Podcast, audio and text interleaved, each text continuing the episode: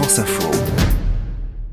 Donc l'aventure pour moi, c'est la meilleure façon de remplir sa vie avec les merveilles du monde, donc de la terre et du ciel et de l'univers.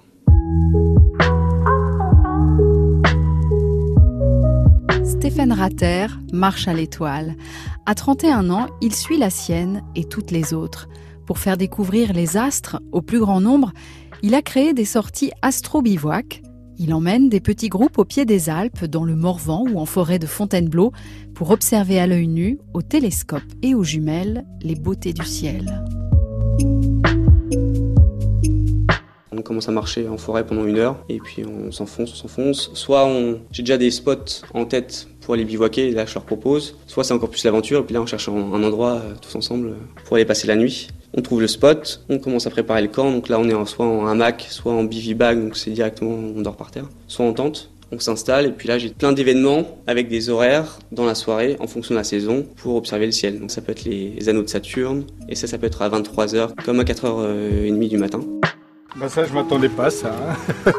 Oh, c'est magique. Qu'est-ce qu'on peut voir cet été dans le ciel? Cet été, ce qui est cool, c'est qu'on peut voir la Voie lactée. Si on a un ciel bien noir sans lune, un peu à l'écart des villes, on pourra voir une bande blanche un peu traversée dans le ciel. Et ça, c'est l'épaisseur de notre galaxie qu'on voit. Parce que notre galaxie, qui est composée d'environ 200 milliards d'étoiles, ça forme une sorte de grand disque blanc, un grand disque d'étoiles et de gaz. Et bien sûr, à côté de tout ça, il y aura Mars, on percevra de l'orange, Vénus, ça sera du jaune, Saturne et Jupiter aussi, hein, une nuance de jaune. Et c'est magique.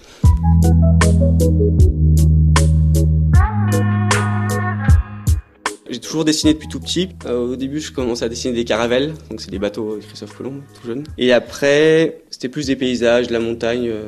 J'ai toujours rêvé depuis que je suis parti avec mes grands-parents euh, à la montagne tout petit. J'avais vu le Mont Blanc pour la première fois, j'ai chialé devant, c'était assez incroyable.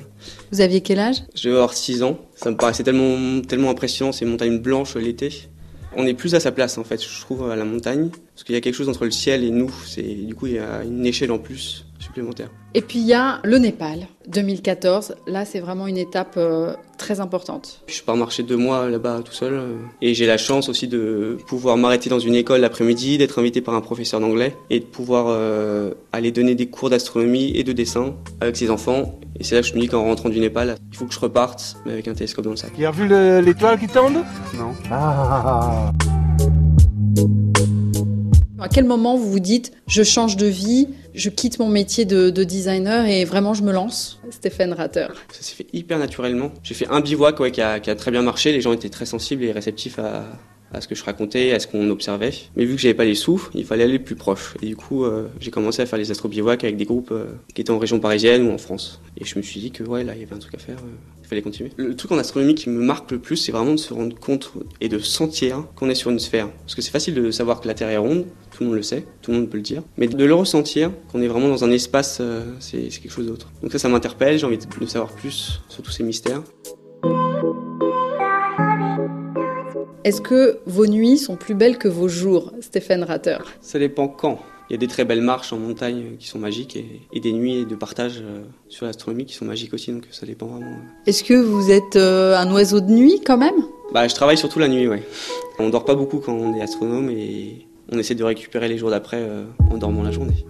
Dans votre documentaire Marche à l'étoile, on vous voit avec une octogénaire, Francine, qui vous raconte qu'elle a vu dans sa vie deux étoiles filantes. Et alors je vous laisse raconter la suite. Et ça, c'est incroyable, on discute.